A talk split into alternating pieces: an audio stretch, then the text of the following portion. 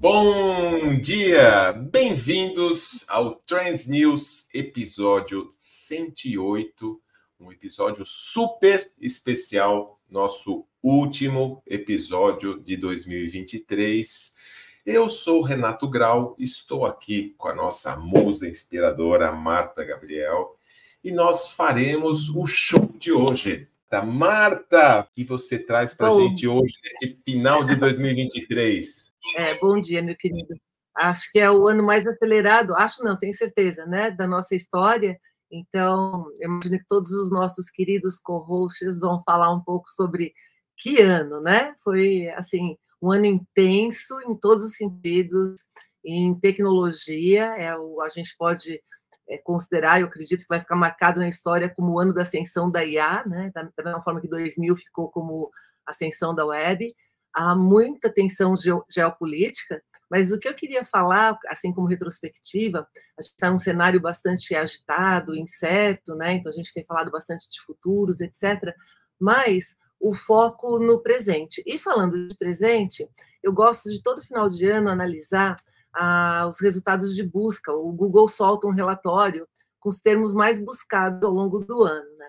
E eu sempre brinco que a busca ela é um termômetro social, né? Quando você analisa isso de forma geral, você começa a sentir inquietações, desejos de uma população, de uma cultura, de um país. E aí, analisando o Brasil, eu fico triste, porque eu olhei os resultados do Brasil e a gente teve um ano tão tecnológico, um ano tão intenso, com tantas coisas acontecendo no mundo. E aí, quando você vê nas perguntas o quê, nas perguntas por quê, para entender o que está acontecendo. Tem muito pouca coisa de tecnologia, é, de educação, tem muito pouca coisa nesse sentido. Então, só para deixar alguns dos tópicos que estão na lista dos brasileiros, né? Então, por que a gente pensar, eu acho perfeito entender guerra, mas tirando o primeiro, que é porque entender a guerra em Israel e Gaza, que aliás eu acho importante que as pessoas entendam mesmo que uma guerra acontece antes de falar qualquer coisa sobre ela, né? Mas várias das coisas são coisas que não, não têm, é, é, assim, não estão no zeitgeist, né? no nosso, não estão no nosso tempo, na nossa, na nossa vibração, naquilo que realmente está mudando e transformando. Se a gente pegar o que é, se a gente pegar o que é, no número 9 tem o que é chat GPT, pelo menos está entre os top 10, mas no restante também é, não tem outras coisas que talvez não interessem tanto, né? Se a gente pegar na parte de o que teve em alta no Brasil em 2023, a gente não vê nada de tecnologia também nesse sentido. Então, considerando que a gente tem um mundo que eu, é, muitas das pesquisas que eu tenho postado, repostado, né, de estudos de grandes think tanks sobre tendências e desafios das empresas para fazer transformação digital, para conseguir se manter relevante no futuro, né, toda aquela coisa da ambidestria corporativa, a gente tem duas dimensões importantes, que é a parte de uh, pessoas, né? Então, reskilling, skilling, para acompanhar esse processo. E a gente tem a parte de tecnologia. Então, a gente vê que isso, para qualquer ser humano, é fundamental, e a gente não vê isso refletido nas questões de busca, né? Então, eu, acho que a busca é um termômetro, eu aconselho que todo mundo veja, o Google acabou de divulgar o relatório, todo final de ano a gente vê, dá para ver Brasil, dá para ver Mundial, e esse é a minha reflexão desse ano, né? Que eu fico triste, espero que ano que vem a gente veja as buscas no Brasil muito mais termos ligados com o que vai trazer a gente para o futuro melhor para todos nós, né? Usando tecnologia, desenvolvimento humano, etc. Menos fofoca de mídia, mais foco em se desenvolver, em a gente realmente ir juntos para um futuro melhor. E, então, para encerrar, e aí eu vou acompanhar aqui para a gente poder bater um papo e dar os pitacos, eu vim de branco hoje, né? Porque o que eu mais quero para o ano que vem de verdade, todo ano a gente fala, ai, ano que vem a gente deseja paz, amor, harmonia, papapá, papapá, paz. Que a gente consiga achar um caminho realmente de articulação para a paz. E ali eu imagino que vários de nós aqui hoje vão falar de IA, e a gente tem visto uma iniciativa de regulação bastante forte da IA no mundo, né, no Brasil, no mundo. E aí é importante lembrar como a paz é importante para isso, porque sem paz, a IA ela não tem fronteiras, e a gente precisa, para regular a IA, a gente precisa que todos os países, que internacionalmente a gente tenha algum tipo de acordo, fluição, E não adianta, por exemplo, um país é, colocar regras super rígidas com relação ao uso de IA e outro país não, e essa IA flui com dados, é, né, entre, ela não reconhece fronteiras, é uma dificuldade enorme de a gente fazer essa ação. Então, que a gente encontre a paz por vários motivos, até para a gente ter sustentabilidade para o futuro. Então, é isso, Grau, querido, devolvo aqui a batuta para você e vamos lá nessa sinfonia, que eu acho que vai ser bem bonita hoje. Você está falando das pesquisas do Google, é... e a gente está falando tanto de IA, né? Segundo pesquisa aí da, da, da Harvard, até 2030 serão mais de 7,2 trilhões de reais é, em IA né, no mundo. É um número muito considerável. E você falando do, do Google, né, dos algoritmos, até que ponto você acha né, que a, a IA vai interferir nesse mundo dos algoritmos, buscas e tudo isso? Total. Grau, eu não quero deixar ninguém deprimido para o final do ano. Todo mundo fala comigo fica deprimido, né? Aí todo mundo fala que o Arari é o arauto do, do apocalipse, que o Elon Musk também, mas a, a IA é uma é um game changer, é uma mudança. A gente viu esse ano o quanto que ela muda todas as áreas, porque ela muda a forma de a gente fazer e num nível muito forte na parte de trabalhos do conhecimento. Então, se a gente for, até posso fazer uma comparação aqui que eu que eu trouxe uma reflexão que eu trouxe no meu novo livro, antes de fazer um jabá aqui, né? Que o livro está bombando, lancei agora no final do ano. Quando a gente fala da revolução industrial, as revoluções industriais anteriores, as mais mecânicas, né? Ou mesmo a informacional, é, a computação, mas não no nível que a gente está agora cognitiva, ela ajudava a gente como apoio para o cérebro. A gente foi tendo uma mudança muito significativa no sistema de produção mecânico. Então, se você pegar ah, no início do século passado, as pessoas faziam, os artesãos faziam roupa, os artesãos faziam sapatos, os artesãos faziam qualquer coisa que a gente precisasse, né? E o, e o valor estava no produto final, que era o que um artesão colocou naquilo. O que aconteceu? Quando veio a Revolução Industrial, a gente acaba tendo, e a automação especialmente, né, no século passado, a gente acaba tendo produtos finais mais baratos, todos iguais, em grande escala, mas o valor passa para o início da cadeia, em quem está criando é, patente, quem está criando os processos produtivos, quem está criando tecnologia para que esses processos se tornem melhores, mais eficientes, é, agreguem mais valor e, portanto, dão mais resultados. O que a gente viu agora com a IA, ela está fazendo exatamente a mesma coisa, né, com os sistemas produtivos cognitivos. Então, ah, se você olhar até o ano passado, o resultado do meu trabalho estava no meu livro, de um artista num trabalho é a arte, de um jornalista, é o texto final. Então, você estava misturado com o seu produto final. E aí, a hora que entra uma ferramenta cognitiva que automatiza trabalho intelectual, a gente passa a ter um processo muito parecido, na minha opinião, do que a gente teve no século passado com sistemas de automação mecânica, agora com automação cognitiva. Então, isso é gigante. A gente é, desloca o valor da produção é, cognitiva da ponta, de novo, né, para o início da cadeia criatividade, intenção, o prompt, ou seja, formas de produção. E a IA, ela está totalmente imbuída nisso, tanto que a gente viu esse ano a quantidade de evoluções que ela teve em um ano só e quanto que isso impactou em várias áreas. A gente termina o ano com os meus GPTs, com o Gemini, com um monte de, de, de novas vertentes acontecendo que tem um potencial gigante de transformar tudo aquilo que a gente faz. Então, a gente deve ter 2024 ainda mais intenso do que a gente teve 2023. Excelente, minha querida. Vamos dar sequência, então, para algum dos nossos co-hosts. Eu acho que a gente veio com essa abordagem aí, já logicamente dando os insights de ar, de tecnologia. Vamos ver como a mente dos nossos seres humaninhos estão preparadas para lidar com tudo isso. Charles Betito, quais os seus destaques para esse ano? Bom dia a todos, bom dia, Marta. Nossa, que honra, né, tê-la aqui. E pegando um pouquinho da fala da Marta, Gra, olha que interessante, né? Essas buscas do Google aí. O Brasil é, é um dos países que mais busca sobre ansiedade, em especial nesse último ano, né, desse relatório do Google também. É, e de fato, fazendo uma retrospectiva de saúde mental, eu não vou ficar aqui em números de pesquisa, porque isso eu fiz uma, um grande compilado Eu vou até soltar entre hoje e amanhã, exatamente por conta da nossa retrospectiva. Então, vou, terminando um artigo especial que estou escrevendo aqui sobre um compiladaço dessas, uh, dessas pesquisas, mas falando a real, é um, a gente realmente está com, com essa questão da incerteza. Começamos o ano, principalmente no Brasil, né? Uma grande incerteza, principalmente política de governo, embora não, não tenhamos assim a melhor das situações do mundo, mas é, de qualquer forma, pelo menos um pouco de certeza a gente tem. O, o, meio do ano ficou um pouquinho melhor, mas ao mesmo tempo a gente vai é, entrar no ano que vem ainda com muita, muito desafio na questão da saúde mental. É, muita coisa vindo da tecnologia, você sabe muito bem, né? A gente fala da, da nossa agenda emocional, né? O que acontece com as pessoas ali atrás quando vê esse monte de excesso de coisa, né? Excesso de informação sobre IA, realmente a IA, diferente do metaverso no passado, está realmente fazendo uma grande transformação na vida das pessoas que sabem usar e deixando um monte de gente um pouco desesperada. A, a gente mesmo no Trends, né? Eu soltei uma aula que eu dei de IA para o RH, mais para tirar a, a incerteza dos gestores de RH, está lá no, no, canal do YouTube, para quem não viu, veja que é, vale a pena. Inclusive, ajudada pelo meu querido amigo Ney Grando.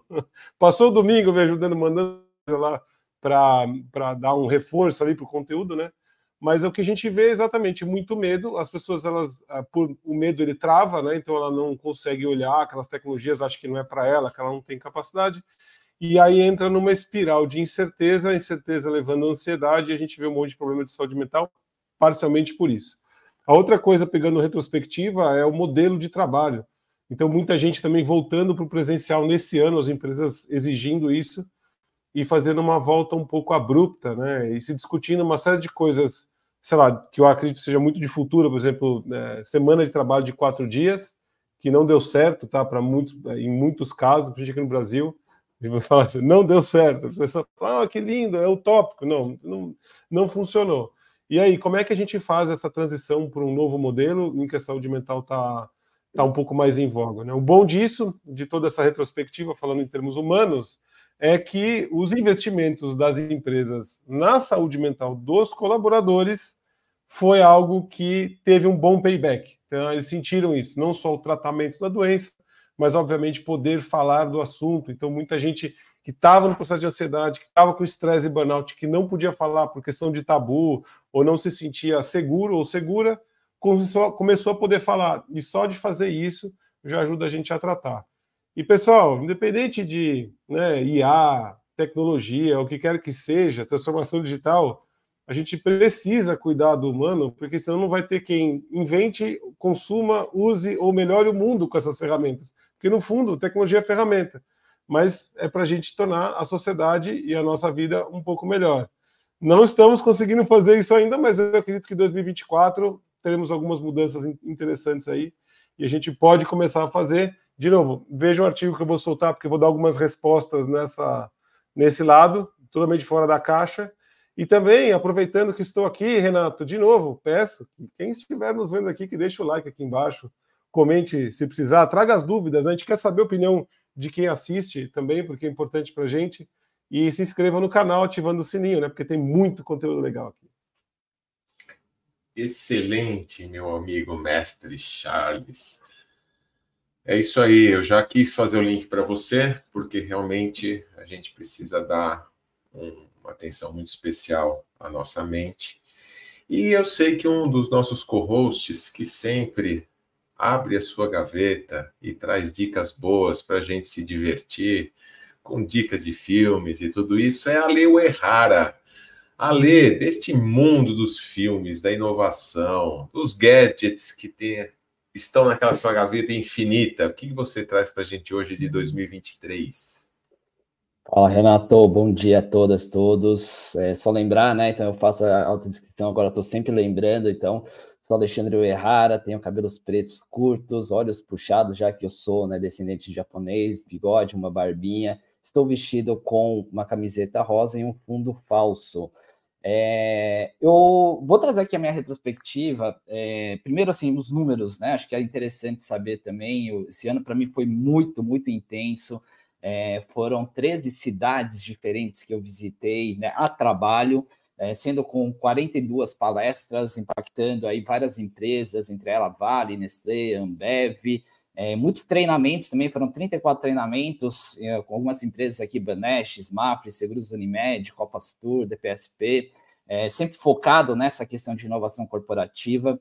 Além disso, né, e, e assim, somando, foram mais de 30 empresas impactadas, com, uh, além disso, né, tem o meu lado é, de, de dar aula, foram 95 aulas, entre algumas empresas que eu dei aula, Banco do Brasil, Bradesco, PwC, Cielo, entre outras também. Uh, tive uma felicidade de receber, né, estar indicado nos três melhores mentores de startup com mais de 180 horas pro bono que eu dei para o mercado.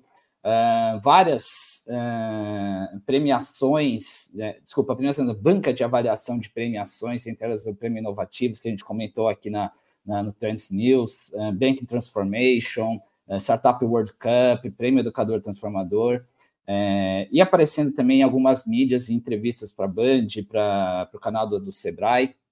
E outra coisa também que eu quero comentar aqui, foram 24 podcasts que eu gravei, tendo que é, dá para somar ainda mais 26 capítulos do Trends News que eu gravei. Então foram aqui, né, somando tudo, 50 podcasts que eu gravei. E, e, duas, uma delas que eu quero destacar aqui, já que o Renato Grau falou sobre filmes, teve uma que eu gravei, que eu já contei aqui, que foi para um podcast de filmes. Todos os outros sobre inovação corporativa, né, trabalhando muito com cultura e processo de inovação, mas é, dois capítulos que eu gravei para um podcast de cinema. E aí, pegando também o gancho que a Marta comentou sobre o Google, né, também trouxe aqui na nossa retrospectiva quais os filmes mais buscados no Google. Uh, esse, esse estudo foi feito mais focado nos Estados Unidos, mas os cinco filmes mais procurados no Google em 2023 foram Barbie, Oppenheimer, que a gente, os dois que a gente comentou bastante aqui no Trends News, inclusive no episódio 90, pessoal, anotem, a gente falou muito sobre isso. Terceiro lugar, Som da Liberdade. Quarto, todo, Tudo em Todo Lugar ao mesmo tempo, apesar de não ser desse ano, do ano passado, mas foi muito comentado por causa do Oscar. E Guardiões da Galáxia, volume 3. É, no Just Watch, foram é, os cinco maiores é, produções mais populares aí sim no Brasil foi Barbie, Avatar, Oppenheimer, John Wick e Guardiões da Galáxia volume 3. No, no, meu caso aqui, não querendo enviesar e não é na ordem, tá? Os meus cinco que eu, preferidos do ano foi Super Mario Bros, Guardiões da Galáxia novamente, John Wick, Babylon, que eu adorei, e Missão Impossível. É, sobre seriados mais populares do Google em 2023, The Last of Us, Loki, Vandinha, Rainha Charlotte e The Witcher. Ponto de destaque, número 6 dessa lista, Friends, né, que a gente soube aí de tudo que aconteceu com o nosso querido ator. Just Watch, os populares, mais populares foram Vandinha, The Last of Us, Loki, um que eu adoro, para mim sempre está entre os melhores, Rick and Morty e Attack of Titans. Então esses foram os cinco maiores também seriados. No meu caso, é, cinco, Severance, Generation V, Gen V, Riding Unicorn, que a gente chegou a comentar também aqui no, no no Trends News, The Last of Us e One Piece, tá? Esses foram os meus cinco aqui desse ano. Vamos ver se muda também, né? Final do ano dá para assistir mais alguma coisa.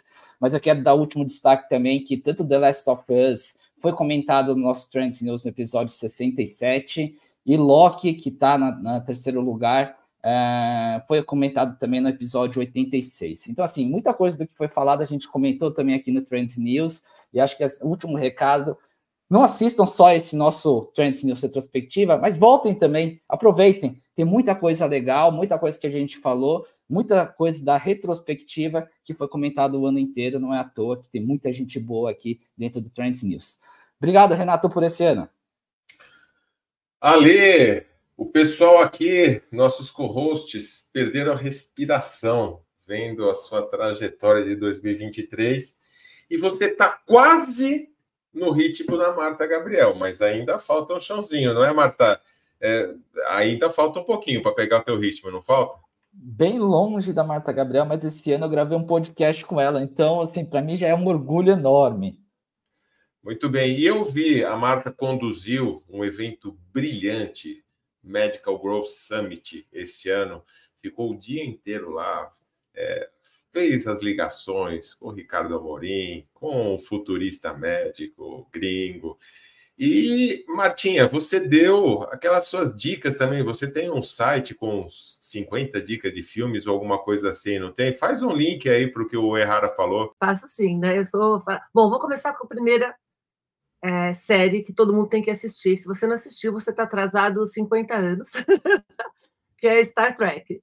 Star Trek, eu estou revendo todos os Star Treks de, dos anos 80, todas as discussões tecnológicas e humanas que a gente tem hoje então, Star Trek lá de trás, tá? Então começa com Star Trek. Mas eu tenho um, um hot site que eu faço já há uns anos, eu tenho atualizado ano a ano, que é 50 filmes para entender o mundo digital. Na realidade, tem 75, tá, fofos? Então, tem séries, documentários, filmes. Ah, e aí eu sempre recomendo, não sei quem assistiu, é independente de ser esse ano ou não, é, Coded Bias, que é sensacional, Privacidade Hackeada, A Era dos Dados, que são documentários, né? Sem contar daí os de ficção, que também ajudam a gente a pensar maravilhosamente bem, como Altered Carbon, que é para mim é o Blade Runner do século XXI, a primeira temporada explica muito bem o que tem aqui, mas eu adoro alguns outros também que vão muito além, como Other Life, que é filme também para a gente entender essas realidades uma dentro da outra. Severance, para mim, é perfeito. Adorei esse último filme que todo mundo está falando mal agora, que é O Mundo Depois do, do sei que lá. Achei fantástico, porque é exatamente isso, é uma reflexão incrível que pode acontecer. O Tudo ao Mesmo Tempo, Todo Lugar, foi fantástico também ano passado, está na lista, mas para entender o mundo digital, quem quiser, é marta.com.br, marta com TH, com.br barra filmes. Ah, e aí você dá uma olhadinha lá, eu, eu, dou alguns spoilerzinhos, mas só porque indico cada um dos filmes porque você deve assistir. Então, adoro também, viu, Ale? Todos os horários de voo que eu tenho, na volta, na ida eu vou trabalhando, tá? Mas na volta dos eventos eu venho assistindo alguma coisa para relaxar e assisto as séries de tecnologia. Boa, Martinha. E eu estou assistindo Star Trek Strange é, New Worlds por sua causa, né? Você me fez assinar Paramount e eu estou lá na segunda temporada, que foi recém-lançada. Estou amando. Vou fazer essa trajetória de recuperar tudo. Afinal de contas, o espaço, a fronteira final. Estas são as viagens da nave Estelar Enterprise e sua missão. e vamos que vamos. Marcou a minha infância e agora continua é, ativo porque você tem outras visões, né? Estão explorando muito bem todos os temas. E como futuristas que nós somos, os filmes de ficção científica sempre são um dos pilares de estudos de futuro que a gente pode avaliar novos cenários. Mas a gente falou desse lado aí de, é, de mente e de filmes. Vamos entrar no mundo dos games e da inovação com Charles Schweitzer. Meu querido Charles, o que você traz para a gente hoje de 2023? Bom dia, Renato Grau, bom dia a todo mundo. Que prazer estar aqui com a Marta Gabriel também. Eu só queria começar dizendo o seguinte: Alexandre O'Hara, por favor, volte nas suas séries e assista Mean Girls, porque rosa é às quartas, não às sextas. Você está no dia errado da camiseta. Mas vamos lá, vamos falar de 2023. 2023 eu acabei estreando um pouquinho mais para frente. Eu cheguei em fevereiro, porque em janeiro estava em Águas de Lindóia. Inclusive, Renato Grau fez questão de frisar isso lá no nosso episódio 64. E aí, no episódio 64, eu cheguei com a famosa polêmica que está aqui na minha manchete. E esportes é esporte. E isso acabou virando, inclusive, um artigo dentro do MIT Está disponível para todo mundo ler de forma gratuita. Recomendo a leitura. É, e foi uma polêmica que foi seguindo ao longo do ano. Esse foi um ano que a gente acompanhou muito de perto a novela entre Microsoft e Activision Blizzard, essa compra. Uh, e essa compra foi bastante discutida, bastante é, escrutinada, inclusive, pelos reguladores lá na Inglaterra, mas acabou saindo e quem acabou saindo depois da compra foi o Bob Kotick, que foi notícia durante 2022, praticamente o ano inteiro aqui dentro do Trends News, por conta dos casos de assédio que aconteciam dentro da organização. Então, a Microsoft, pouco tempo depois de concretizar a compra, tira, afasta o executivo e hoje a divisão Activision Blizzard é comandada, inclusive, por uma mulher. Bom, 2023 foi mais um ano de cross-mídia e agora também cross-console.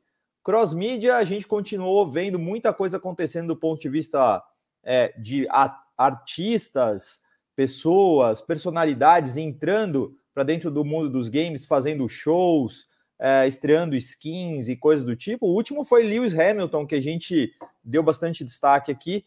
Agora, cross-console foi algo que, de fato, é, trouxe uma surpresa para o mercado, porque a Samsung entrou muito forte nisso. A gente deu essa notícia aqui. Todas as TVs 2020 para frente, de uma certa forma, agora também são consoles. Elas conseguem operar com jogos em cloud e isso talvez crie uma disrupção aí dentro desse segmento.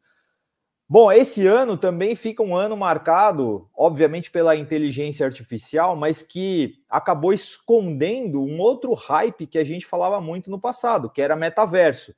E se a gente praticamente não falou de metaverso, cabe aqui sim, na nossa retrospectiva, falar que enterramos o metaverso, porque o time corporativo da Roblox pediu a todo mundo para voltarem presencialmente ao escritório dizendo categoricamente: o metaverso deu errado, por favor, voltem. Mas agora, nesta última semana, a, Microsoft também decidiu enterrar um dos projetos que era o Windows Mixed Reality. Então, a gente vê aí de fato essa tendência cada vez mais minguando. Não podemos deixar de terminar o ano falando talvez sobre uma das matérias que mais foi impactantes no mundo e ganhou, uh, inclusive, destaque entre as invenções, as inovações de 2023, que foi o novo controle da Sony para o PlayStation, aquele controle que permite maior é, é, diversidade de players, então ele é feito para pessoas com deficiência poderem jogar na sua plenitude qualquer jogo de PlayStation, ele é absolutamente configurável, inclusive do ponto de vista de onde os botões vão ficar. Então, é, mereceu um prêmio de design bastante importante. E aí, para finalizar, trazendo aqui, né, que se 2022 a gente acompanhou a batalha entre Apple e Epic com vitória da Apple, a gente termina o ano na batalha entre Google e Epic com vitória da Epic. Mas a gente só vai ver os desdobramentos de fato e o que isso realmente significa do ponto de vista das App Stores principalmente da App Store dentro do Android no ano que vem. Então fica com a gente aqui no Trends News. Siga a recomendação de Charles Betito para ativar o sininho, dar o seu like e compartilhar esse vídeo com a sua rede. Eu fico por aqui, Renato. Boa, Charles Schweitzer. Lembrando que a gente tem que agradecer. Eu e Charles estivemos mais uma vez na gravação do nosso podcast cada vez mais com o irmão PPT Não Compila. Estivemos no estúdio, eu, Charles e o El, nosso host. Seremos o, o primeiro episódio de 2024 do PPT Não Compila e já alinhamos um, uma coparticipação. Vamos fazer um Trends News Talks, mas PPT Não Compila, com um tema super, mas super legal, com uma convidada super especial Fiquem ligados e, como a galera falou, acompanhem a gente nas nossas redes. E o Charles falou um monte de questões relacionadas à inovação, tal. Tem o viés dos games, sem dúvida alguma, mas também tem inovação no mundo do empreendedorismo feminino. A nossa querida Nai Correia sempre traz boas notícias movidas a pão de queijo e cafezinho. Oi, Nai. E aí, tudo bem com você? Oi, pessoal, tudo bem? Delícia estar aqui nessa última edição. Eu fiz exatamente o seguinte: eu peguei as previsões que eu tinha trazido no, no primeiro episódio aqui do Trends News para inovação corporativa e eu trouxe um apanhado do que realmente se é, aconteceu ou não aconteceu, né? Então, uma das coisas que os especialistas falavam é da evolução da cultura é, porque a gente nunca teve tanta ferramenta de inovação, mas tanta cabeça vazia. E, amigos, as, as, as, as cabeças, não é tanta cabeça vazia, desculpa, é tanta cabeça confusa. E, amigos, elas continuam confusas, porque não só pelo cenário de inovação, mas pelos cenários cada vez mais incertos da economia e sociedade, como a Martinha trouxe aqui, É, as guerras influenciaram absurdamente mercados retraídos, empresas inconcordadas, enfim, vários cenários que fizeram as corporações repensarem, inclusive, nos seus modelos de inovação. E lá, nesse momento, a gente falava em the first learning e não the first fast, e eu digo que agora é the first learning fast, né? Então, é, cada vez mais a gente tem que colocar a inovação no centro, mas de uma forma muito mais estratégica, né? E esse é o segundo assunto que a gente tinha trazido ali no início do ano, é, que é, a importância da gente fazer um planejamento de estratégico de inovação cada vez mais estratégico, né? E a frase da, da, do início do ano era: acabou o palco da inovação, o teatro de parecer sexy. Na verdade, o teatro ainda os palcos, né? Ainda continuam sexy, mas o próprio ecossistema tem discutido muito sobre os modelos existentes que as corporações têm usado para usado fazer suas inovações e tem muita discussão sobre eficiência e inovação estratégica. As empresas, boards estão cada vez mais cobrando isso e não é mais sobre quantos testes eu farei, mas sobre quais testes eu trarei para dentro da minha companhia. Ou seja, não dá mais para ser improdutivo com inovação, né? Menos programas cosméticos e mais aqueles que mudam o core. Então, isso se validou um pouco aí durante a jornada. É, em relação às novas techs, acho que o Charles trouxe aí, né? Cuidado com o comportamento de manada, como o metaverso.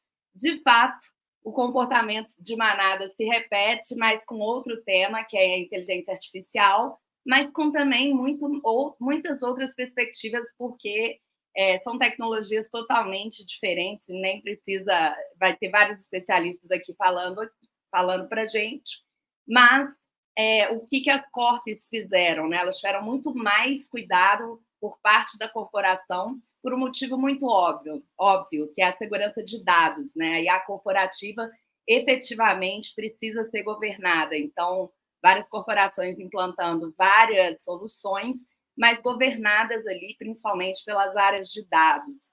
É, outro, outro trend era a captura de adjacências na evolução dos ecossistemas corporativos, e indiscutivelmente isso foi um caminho das corporações, é, e não só das corporações, foi um caminho também das big techs que entenderam que a gente é, não deve apenas ser um fornecedor de solução de corporação, mas agregar como alguém que cria junto as soluções. Então, a gente tem visto muitas big techs, inclusive criando suas próprias, seus próprios labs de inovação para criar soluções juntos com, com grandes corpos.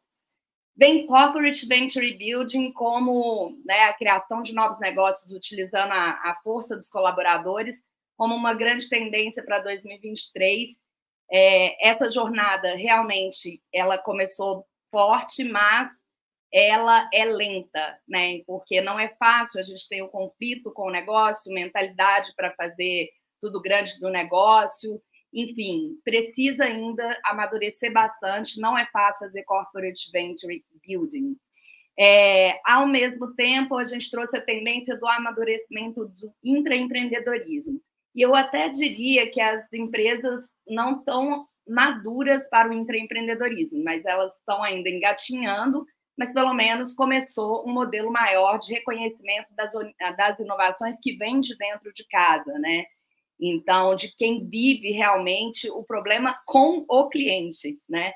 É, mas tem muita pista aqui ainda, porque efetivamente as corpos elas despertaram, aos, elas despertam aos poucos para essas transformações e acabam ainda tratando esses programas de empreendedorismo como caixinhas de ideias socorro, né, gente? Não é sobre isso. É, outra, outra tendência que a gente falou ainda de envolvendo corpos e o ecossistema de inovação é sobre a desglamorização das startups. É, de fato, isso aconteceu por conta de menor escassez de capital, e eu vou encerrar aqui daqui a pouco falando sobre isso. É, a previsão era as startups terem um ciclo maior de maturidade por conta de caixa, ter uma gestão melhor. Isso de fato aconteceu, mas de verdade eu ainda me surpreendo muito com a quantidade de startups que nascem e morrem todos os dias no nosso ecossistema. E aí, falando dos é, VCs e CBCs, é, para encerrar, eu trago um dado que também validou o que a gente trouxe aqui no início do ano, né? Que era um período de é, mais é, é de investimento mais curto, né? Para VCs, feito por VCs e CBCs. Então, eu fecho com um estudo da Venture, é, da Venture Pulsing do terceiro é, trimestre de 2023, que apontou realmente que o investimento global em venture capital caiu para o nível mais baixo pelo 16º trimestre consecutivo. Então, esse desaquecimento, obviamente, tem, é, tem pressão pelas incertezas econômicas que a gente já falou aqui. É, globalmente, as startups focadas em inteligência artificial continuam a atrair mais atenção dos investidores, além de é, empresas de energia, veículo elétrico e tecnologia limpa. E aí, só para finalizar, amigos, sem querer e assim de forma subliminar, ao longo do Trends desse ano, eu fui buscando também é, é, soluções que, de, de, startups, né, de business, que trouxessem impacto para a gente como mundo, não só como negócio, né?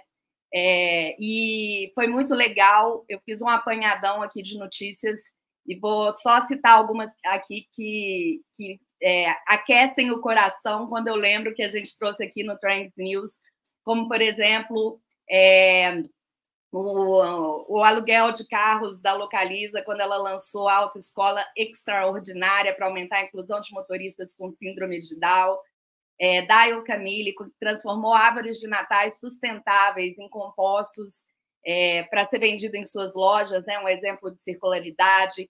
É, a seguradora belga que cria bancos de playground lúdico para retardar a perda muscular em pessoas com mais de 30 anos. Em Singapura, o primeiro jogo cerebral para multilingüe para afastar a demência. É, uma startup Lumen da Alemanha que é, teve Pará, né, está lançando em breve o primeiro edifício de habitação social impresso em 3D na Europa. Outrovin, uma marca de spray nasal que desenvolveu uma solução para é, despoluir né, as salas de aulas na Índia, transformando é, o, é, essa, essa poluição em lápis de captura de poluição. E, enfim, é, foram N notícias aqui, é, tem umas 15 notícias, pelo menos, de é, empreendedorismo do bem, né? Aquelas startups que nascem por um bem maior, por uma, um impacto maior na sociedade, não visando apenas lucro, é, como muitas das startups nascem. Então, eu desejo que em 2024 a gente faça muito mais empreendedorismo do bem e que as empresas também se toquem para isso. Obrigada, Renato. Valeu, querida Nai. E realmente essa tendência das startups com propósito tem crescido muito, tem acompanhado. Acho demais realmente poder usar o empreendedorismo para ajudar o nosso mundo. Estamos precisando disso. E esse ano a gente fez um Trends News Talks muito legal na cidade de Santa Rita do Sapucaí, no Hacktown. E a gente falou lá para educação, de ter esse ECDC antes e depois do chat GPT, foi muito legal. Mas o que foi legal, é, a Marta Gabriel falou: você tá indo, vocês estão indo para o Hacktown, você, você precisa ir no lugar e conversar com uma pessoa. Marta, quem era essa pessoa e como foi a sua visita naquele local? Conte para mim e você apresenta essa pessoa para a galera foi na Inatel, é incrível o trabalho que a Inatel faz em Santa Rita, eu fiz uma palestra lá esse ano, e eles fazem laboratórios, além de incubar, né, a pessoa é o presidente da Inatel, que é uma pessoa incrível, ele e todo o time de executivos lá apaixonados pela parte de, vocês falaram agora de educação, né? Então, a educação misturado com todo o ecossistema da cidade de empreendedorismo, então várias pessoas que passaram pela Inatel elas desenvolveram negócios que estão na própria cidade, então tem todo esse fluxo entre a sustentabilidade local e as estratégias de inovação. E aí eles, as, as startups que estão lá, muitos na, na área de, de, tecnologia, de telecomunicações, eles têm os laboratórios, eles têm inclusive 5G portátil para levar para os lugares, para você fazer testes. Então, assim, é incrível. E eu brinco assim, que o Brasil não conhece o Brasil as viagens que eu faço para lugares que saem do eixo Rio, São Paulo, a lateral, né? Todas, as grandes capitais que ficam na costa brasileira, quando a gente começa a ir um pouquinho mais para as cidades centrais, tem iniciativas espetaculares que podem ser utilizadas até para contaminar os outros sistemas. Né? Então, uma das críticas que a gente tem no Brasil, o Brasil é enorme, é incrível, traz ah, soluções ah, espetaculares, eh, inovadoras em cada espaço, só que você precisa de um sistema operacional país mais eficaz para a gente ter esse cross entre todas essas iniciativas. E você teve lá, né, Grau? Vocês estiveram lá na, na Inatel, né? Conversando com o pessoal também? Sim, quem está aí para falar com a gente? Nosso special VIP guest, professor Alberti. Ah, que maravilhoso! Eu, é. eu falei com ele, o dele autografado, maravilhoso. É, Ai, ele já, já é o quarto ou quinto episódio que ele participa aqui, está quase com o pé no nosso quadro fixo, viu, Martinha? Ah, que maravilhoso! Não, e foi incrível, gente. Vocês têm que ir lá ver. Ele tem vários, ele vai falar agora, né? Mas ele tem várias, vários mapas de evolução tecnológica incrível para a gente ver. Eu adoro né, colocar no visual. Eu fiquei encantadíssima com o laboratório dele lá. Então, assim, que, que delícia encontrar aqui online, depois de alguns meses, que é onde ter você aqui com a gente, meu queridão. Alberti, seja muito bem-vindo. E é legal é você ser elogiado sem a pessoa saber que você está aí, não é, meu amigo? Olha, gente, bom dia a todos e todas. Olha, estou muito feliz viu, com essa introdução toda. E quero dizer que é uma satisfação estar aqui com vocês novamente.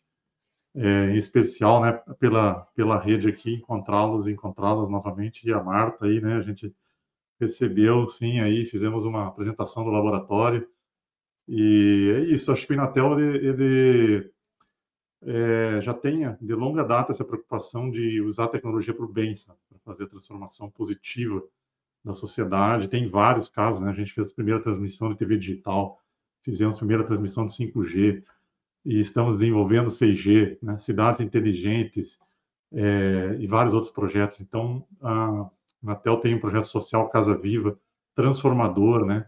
Eu mesmo fiz uma palestra lá sobre, sobre um filme do jogador número um, introduzindo futuros para a criançada aí do nono ano do ensino fundamental. Né? Então, muito, fico muito contente de encontrá-los, encontrá-los novamente aqui. É, eu vou fazer, então, falar um pouquinho sobre o, a, a, minha visão né, de retrospectiva de 2023 da área de TIC, né, de Tecnologia da Informação e Comunicações. É, nesse ano, a gente viu um avanço importante de, do 5G privativo, a Marta comentou recém, né, de você poder montar um 5G privado onde você quiser. Isso é uma tendência muito forte que estava na, nas feiras que eu participei esse ano. É, juntar isso com novas constelações de satélite.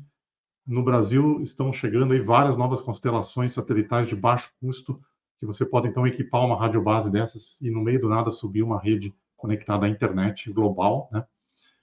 A abertura dos sistemas, a gente está vendo a quebra dos monolitos, isso está começando pelo Open RAN, que é uma, uma, uma, proposta de softwareização, né, de criar um ambiente digital monetizado, né, softwareizado, ou seja, é, baseado em software, né, para a rede de acesso do 5G, e está gerando um efeito de, é, de abertura do ecossistema, e eu até estava falando outro dia sobre isso e me veio uma ideia, né, a gente tem as EdTechs, a gente tem as fintechs, a gente tem várias techs, e a gente pode ver aí a, o surgimento das 6G techs. O que, que seriam as 6G techs? Seriam empresas, startups e ambientes, né, desenvolvimento de soluções para o ecossistema 6G, mais aberto do que a gente tem hoje, que é muito monolítico, né? É, grandes players com bola, só com a bola é, da vez. A gente tende a, ter, a ver uma distribuição, uma descentralização disso. E isso está totalmente relacionado ao Web 3.0, né, e está uh, relacionado à monetização digital, que é outra coisa que está vindo muito forte, a gente já vê é, a introdução disso no ecossistema de telecomunicações, de, de Big Data, de cloud e tudo mais. Segurança, né, sem dúvida, e aí também blockchain e várias coisas associadas à segurança, inclusive com a entrada da IA, inteligência artificial, na área de, de cybersecurity, porque a, a, a guerra da, da, dos ataques vai se tornar AI based já já, né? A maioria dos ataques podem ser alavancadas por IA e a defesa também tem que estar alavancada por IA. Eu, esses dias me perguntaram o que, que a gente faz, Alberto, para se proteger contra ataques né, cibernéticos baseados em IA. E a minha resposta é simples: crie sua IA, treine ela e comece a, a, a testar né, as defesas com IA, porque a guerra vai se dar, a guerra cibernética vai continuar, vai, vai se é, exponencializar e a defesa também tem que ser baseada em IA, claro. É, isso também a gente viu várias coisas nesse sentido, né? É, de missão crítica com IA, com internet das coisas, com blockchain, nessas redes de comunicação móvel com satélite. É, computação em nuvem, computação na borda, né?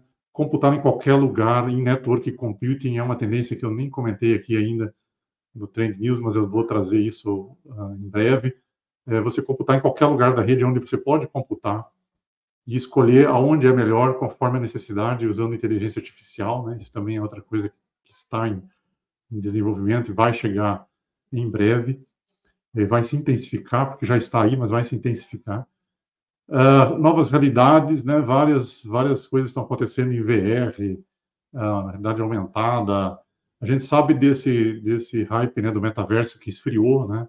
E está esfriando de fato mas a pesquisa não para e a, e a ciência continua para desenvolver novos equipamentos, né? E daqui a pouco acontece aí uma disrupção que ninguém estava esperando e volta a se falar de metaverso forte. Eu sou um fã do metaverso uh, porque eu acredito que o lugar mais assim de maior riqueza onde a gente vai interagir com IA vai ser no metaverso. Então, o que falta hoje é um são bons dispositivos.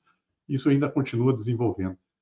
Tive recentemente na Finlândia, cheguei ontem, na verdade, de madrugada, quer dizer, essa madrugada. Lá eu vi muita coisa se falar de hidrogênio, tá? Então, um hype de, de energia renovável com hidrogênio muito forte, inclusive relacionado isso à indústria 5.0 e relacionado a, a, IoT, né? como que a gente cria a solução de hidrogênio para, a mobilidade urbana, para fábricas, né? para a indústria. É, também estive na. Isso foi na LUT, tá? Na, na Laperan, em Laperanta. E na capital Helsinki eu vi, uh, visitei a Alto University, que é líder em inovação e, e, e empreendedorismo multi-estratégico. Fiquei impressionado com como eles valorizam understanding by doing, né? Uh, colocar a mão na massa e fazer as coisas dessa forma, né? Então, acho que é isso, sim. Acho que para o ano que vem a gente tem é, muitos desafios, como a Marta colocou, né, como a Nai colocou também, como que a gente pode ser próspero de forma multidimensional? Esse é um desafio que eu acho que está aí. É, como que a gente pode ser próspero financeiramente, mas não só isso, fazer uma prosperidade mais é, sustentável em termos ambientais, em termos de valores humanos, né? cobrir os gaps e tudo mais. É isso, gente. Meu, rapidamente, o panorama aí de 2023, pensando um pouquinho em 2024. Marta, esse é o mesmo Alberti que você conheceu lá, com esse monte de conteúdo? Maravilhoso, exatamente, ele mesmo. Não, eu tenho que falar, gente, porque eu fiquei muito feliz com o que ele falou, porque a gente tem que ir além do hype, e a gente continua na pesquisa, o metaverso está aí desde o Ministério Digital, e aí, ok, o metaverso 3D está tendo desafios, porque ele não tem um ambiente consolidado, mas a gente já teve esses desafios na época do Fundo de Lá, em 2007, 2008, venceu vários dos desafios para agora, e é exatamente isso, a pesquisa continua, o Web3 continua, não tem futuro sem é, blockchain, sem todas, todas essas tecnologias que estão na base. Então, é uma delícia a música para meus ouvidos ouvir ele falar isso. E outra coisa muito legal é a parte da, do hidrogênio. Eu tive, antes da pandemia, na feira de Hannover, na Alemanha, e tinha pavilhões inteiros só com energia. Então, vocês vejam que futurismo é isso, é você enxergar os sinais antes daquilo virar hype, é você entender inclusive para você reforçar aonde os sinais levam a gente para o melhor e a gente evitar onde os sinais não, não favorecem, né? Então, é, é isso. Eu queria só é, falar o quanto que eu fico empolgada, né? Quando eu vejo a gente tem que trabalhar além do hype, a gente tem que enxergar, eu acho que a nossa função aqui também, Trends News, é isso. Qual é a notícia e o que, que tem além do hype na notícia? Muito bom, muito bom. Excelente, e a gente tem que tem um espaço muito grande no mundo do poder público para as govtechs trabalharem com tantas oportunidades de tecnologia. E aí eu chamo Felipe, nosso querido especialista nessa área. Felipe, e aí? Vai chegar no mundo Gov tudo isso que a gente está falando? Buenos dias, Graus. Marta, muito bom tê-la aqui, todos os co-hosts, a turma que acompanha a gente também semanalmente. É, também gosto muito de trazer para a prática, né? Porque, principalmente aí começando com a questão da IA generativa, logicamente, começo do ano foi um frenesi, né? Todo mundo correndo, sem saber o que, o que acontece dia após dia, vindo novidades, e, e alguns né, gestores públicos começaram a usar, de fato, a IA generativa sem entender muito bem o que era aquilo, e aí começa a questão de exposição de dados e a poeira foi esfriando um pouco. E aí a gente tem alguns casos interessantes também, e aí começa a vir um pouco dessa discussão da, da, da, da nuvem da nuvem pública, né? na nuvem privada pública. E, e, a Microsoft nos Estados Unidos começou com um modelo né, com as agências governamentais, tanto federais, estaduais e municipais, né? então uma parceria para desenvolver, uh, uh, para poder utilizar a solução do, do, do chat GPT, mas de uma forma coerente, de uma forma segura. E no Brasil também já começaram algumas iniciativas interessantes, como no caso do, do, do TCU, da Petrobras também, e isso já, já traz aí uma tendência para iniciar o ano com soluções seguras e de forma prática a gente começar a, a democratizar esse acesso. Né? Então, Albert é, conectou um pouco essa questão da cibersegurança e, e de fato não dá para dissociar isso e caminha cada vez mais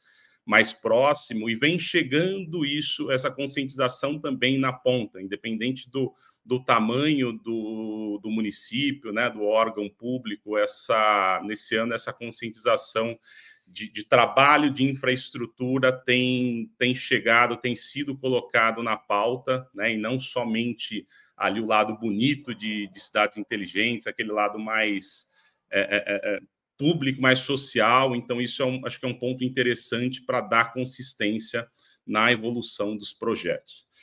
E aí, fazendo, vou trazer um pouco de alguns cortes em relação aos eventos, né? Então, acho que eu, eu considero dentro desse ecossistema de transformação digital de governos, GovTech, Uh, os eventos, um papel extremamente importante, então muitos dos co-hosts nós participamos aí em diversos e tem ampliado não somente uh, em São Paulo, mas para diversas outras regiões, né, Sul, Nordeste, Sudeste, e, e acaba sendo um ponto de, de, troca e de conexão, porque às vezes no primeiro momento que a gente conversa com, um gestor público, é, tem um pouco daquela casca, né, de não, não se expor, de, de, de, não ter aquela informação. E aí, quando a gente vai mais a fundo, a gente percebe que grande parte não sabe por onde começar, quais são os caminhos para iniciar um processo consistente de transformação digital em governos. E aí, esses eventos acabam propiciando muito essa troca real de projetos, e aí ganha muito tempo e a gente sai um pouco dessa, dessa espuma e vai para a prática, e até porque a gente sabe que a parte inicial de todo o processo ela é muito mais interna e muito menos bonita do que se gostaria. Né? A gente traz aí um destaque também né, para Curitiba.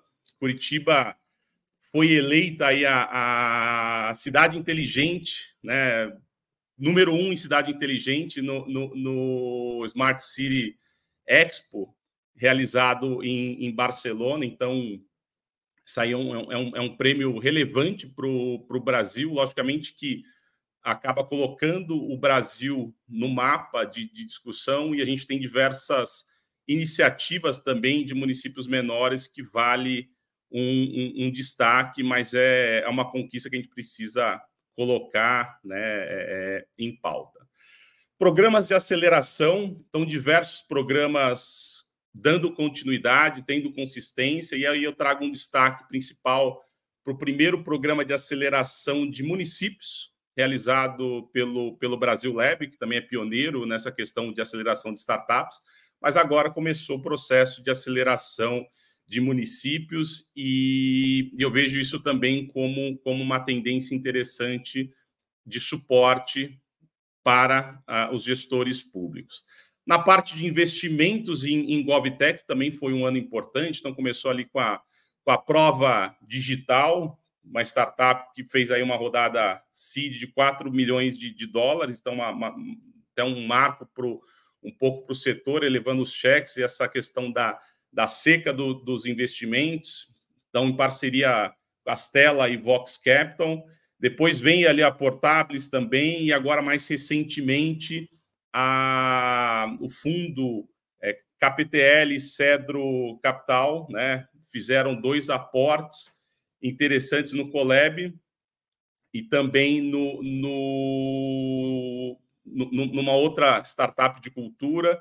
E aí mostra também uma tendência para 2024, né? Porque eles criaram um fundo, foram selecionados pelo, pelo BNDES para gerir um fundo focado em GovTech. Então, a gente vai ter grandes investimentos nessa área para o ano de 2024. Falando um pouco sobre certificações ISO, né? então, é, é, São José dos Campos foi a primeira, o primeiro município a ter a tripla certificação ISO, cidades inteligentes, resilientes e, e, e sustentáveis. Então, acho que já traz um, um, um, marco, e esse ano os municípios menores também começaram a, a participar, isso mostra também a, a maturidade do, do, do e, e, a disponibilização né, de se colocar, de se expor e de, de, trabalhar indicadores, trabalhar questão de governança. Então, Pindamonhangaba também entrou nesse, nesse grupo da tripla certificação, outros municípios como Jundiaí, e, e, a gente tem conhecimento de diversos municípios também entrando nessa nesse processo de certificação ISO. E aí, para fechar, agora hoje conclui né, a, o processo de, de, de, consulta pública da Estratégia Nacional de Governo Digital do Governo Federal, né, que vem aí de uma lei de, de 2021. Então, o, o, o, os gestores né, passaram nas cinco regiões do Brasil, ouvindo, dialogando, tanto com gestores públicos, iniciativa privada, sociedade civil, para criar um norte, né, um programa que depois vai, vai dando sustentação e, e, e compartilhando essa visão com na ponta com os municípios. Então, termina hoje essa consulta pública. Quem tiver interesse, vale acessar o site também para para dar sua contribuição no, no, no, fechamento dessas, dessas diretrizes, porque isso também vai, ser, é, vai servir como base para as próximas ações e projetos aí que a gente vem é, fortalecendo esse ecossistema e aí reforça que o Brasil hoje é o segundo país em governo digital do mundo, né? O reconhecimento aí do, do, do Banco Mundial. A gente sabe que tem grandes problemas, diversas coisas ainda a serem desenvolvidas, mas a gente tem aí 90% dos serviços é, é, públicos, aí, principalmente do, do, governo federal, digitalizados, e aos poucos isso também vai chegando na ponta. Volto para você, Grau, e bom fim de ano a todos. Valeu, Filipão. Muito feliz né, de ver o mundo do poder público evoluindo também, às vezes aos trancos e barrancos, mas o importante é ir para frente. E vamos sair radicalmente do mundo do governo para o mundo financeiro e cripto com Rafael Veloso. E aí, Rafa, o que, que aconteceu de destaque esse ano? Bom dia para todo mundo. Mais uma vez aí o Trends cumpriu a meta, né, que é comentar as inovações, novidades, formas de pensar em diversas áreas aí. E eu aprendi muito com vocês durante esse ano todo. Então, parabéns a todo o time, parabéns também aí Grato a quem acompanha, quem curte o nosso trabalho. Quem puder aí, deixa o like, comenta. Se não quiser comentar, joga um fogo aí no chat aí, que é para estar tá ajudando aí na rede social o algoritmo entender que o nosso. dividir né, o nosso conteúdo com pessoas aí com perfil parecido de vocês. Vamos lá os destaques da economia. Né? Obviamente, estabilidade econômica, aquela impressão de dinheiro sem controle que a gente vem falando, o aumento da dívida americana, que também é criar dinheiro enfim, refletindo toda essa questão também da inflação, que desde há mais de bastante tempo que a gente vem comentando que ia dar ruim isso daí, está dando. Né? Então, e para remediar a inflação, o governo americano e os outros, os outros é, economias também vêm aumentando as taxas de juros e o trend aí do ano que vem vai ser tentar controlar isso daí. As taxas de juros estão nesses recordes aí, as inflações também estão em todos esses recordes aí. Outra coisa também que chamou atenção foi a, a, o aquecimento, né? essa, essa, esse dinheiro que os Estados Unidos gerou criou do nada, né? Ele injetou na economia dele, né? Então aí os amigos do rei se deram bem, obviamente, as big techs aí teve bastante destaque, como vocês comentaram, é, a Apple, Google, Microsoft, Tesla, Nvidia se deu bem. Mas vamos ver o que vai acontecer aí para o ano que vem. É, achei interessante, a Marta comentou, obviamente, sobre as IAs, né, o destaque que teve, e eu, eu vou acrescentar a questão da importância do, da, da, infraestrutura também, né, e dos semicondutores, e aí teve a NVIDIA aí com uma cerejinha do bolo entrando para o clube aí do, do, do grupo dos um, das empresas de um trilhão de dólares. Toda essa parte de computação acelerada, computação paralela, fez com que ela teve esse, esse crescimento aí é, fora do normal. Renato comentou sobre números 2023 aí, é, o Artificial Intelligence Market Size para 2023 aí fechou aí com 538 bilhões de dólares, para vocês terem a noção, a previsão aí para 2030 seria de 1,8 a 2 trilhões de dólares. Então a gente vai ver bastante desenvolvimento nessa área de inteligência artificial. A Marta também comentou aí no início sobre a geopolítica, né? A guerra realmente sacudiu bastante a, macroeconomia, toda essa instabilidade fica o que, vai acontecer. Isso impactou também no preço das commodities, obviamente no é, na questão também de investimentos. É, também ouvi hoje aqui sobre questão de guerra, né, sobre a questão das IAs. O Albert comentou, é, reforça também que a questão do desenvolvimento de semicondutores, essa atenção em toda ali que tem com Taiwan, que é, o, que é a TSMC, que é o maior fabricante de semicondutor, pode ser que também balance bastante, mas é não só o destaque para IA, mas como também para infraestrutura. É, não, não adianta só ter IA se você não tiver infraestrutura para poder estar tá escalando isso daí. Então, é, eu vejo um trend também como o pacote como todo. Eu sei que vocês falaram do, da cadeia inteira, né, mas estou só reforçando que a parte de infraestrutura também do, do, da computação acelerada, enfim, de todas as features é bem importante. O Charles comentou aí sobre a saúde mental, isso daí eu vi nos reportes, até comentei no último trend sobre os reportes das megas empresas como a BlackRock, a Vanguard, a Fidelity, isso já está no mapa deles, e então todas as empresas é, vão ter que se adequar. Essas mega gestoras têm ações, né, tem pessoas no board ali que vão estar influenciando a decisão dessas top empresas, então a saúde mental sim veio e vai ficar. É, o Albert e a Marta também comentaram sobre a transição energética, isso também está nos reportes aí. Então, isso veio bem forte em 2023, essa parte de, de transição energética, e vai ficar também para 2024. Vamos lá, o mercado cripto. O mercado cripto, o maior destaque foi o interesse do institucional. Eu acho que foi o ano que o institucional mais teve interesse, mais tentou interfacear com cripto, e está tentando. Uma coisa que reforça aí são os pedidos de ETFs, de spot né, dessas grandes empresas que o governo americano está segurando, estão querendo comprar o ativo e está oferecendo. Por exemplo, o Itaú já está podendo fazer isso aqui no Brasil, mas lá nos Estados Unidos não está regulamentado. E fora os outros é, instrumentos financeiros criados, por exemplo, a CME, a Bolsa de Chicago, é, atualmente é o maior, é, tem o maior volume financeiro de trade de mercados futuros, é na, nessa Bolsa de Chicago, ou seja, o institucional está com interesse em estar tá até tradando, né, está negociando cripto devido ali à volatilidade e à liquidez. A Nasdaq também, criando instrumentos financeiros, a SWIFT, que é o, o sistema de pagamento internacional também, é, já pensando nisso. A tokenização também, outro trend que o Larry Fink e diversos outros big players, Larry Fink da BlackRock, vem falando que vai ser um trend e muitas empresas estão trabalhando nessa parte de tokenização, dos RWAs, do Real World Assets, né, que é você pegar o ativo, jogar na blockchain para você poder, poder, você poder escalar é, esses ativos. As pessoas do mundo inteiro vão poder, vão poder estar comprando, interagindo com esses ativos do mundo real. Na blockchain do Bitcoin, eu achei interessante todo esse movimento dos ordinals, que é você estar tá criando uma, uma nova entrada, uma nova feature para a blockchain do Bitcoin. Então, o pessoal está colocando NFTs, diversas coisas lá na blockchain do Bitcoin isso daí eu achei bem interessante. Renato, eu acho que eu consegui correr aqui, fico por aqui, devolvo para vocês, e se eu não ver mais vocês, Feliz Natal para todo mundo. Muito obrigado. Maravilha, querido Beloso. Correu e deu insights maravilhosos. Além de tudo, você fez uns links importantes aqui, já está preparado para moderar um dos nossos próximos episódios. Estou gostando de ver. E aí, do mundo financeiro e cripto, vamos para Web3. Juliano Kimura, o que você traz para a gente de 2023? Fala, Rê.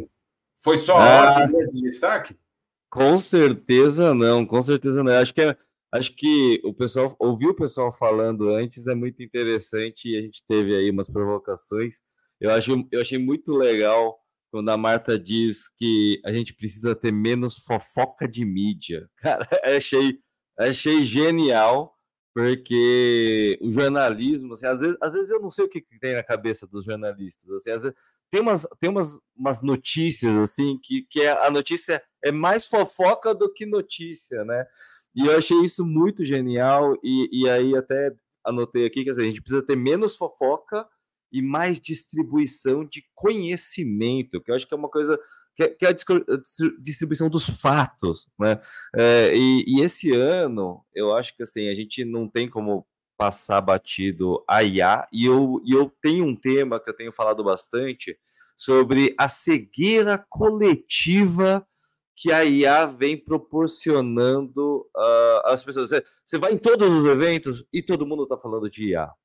E, e, eu acho que o pessoal não está percebendo uma coisa que é o, o fator de aceleração que a IA vai proporcionar em todo o mercado. Acho que é o, o fator aceleração é, é, o que é o grande impacto no final das contas. Não é o que, o que será, mas o como ele vai ter impacto é, é colateral né, em todo, todo o mercado, em toda a indústria. Né? E, e acho que assim, hoje é, a gente fala assim sobre o metaverso, e o metaverso flopou e as coisas aconteceram. E, e, acho que vale lembrar que o metaverso é um conceito, né? É um conceito que ele tem vida, ele pode não ser, ele pode não estar nos holofortes agora, mas a gente ter um mundo mais imersivo é, vai ser consequência.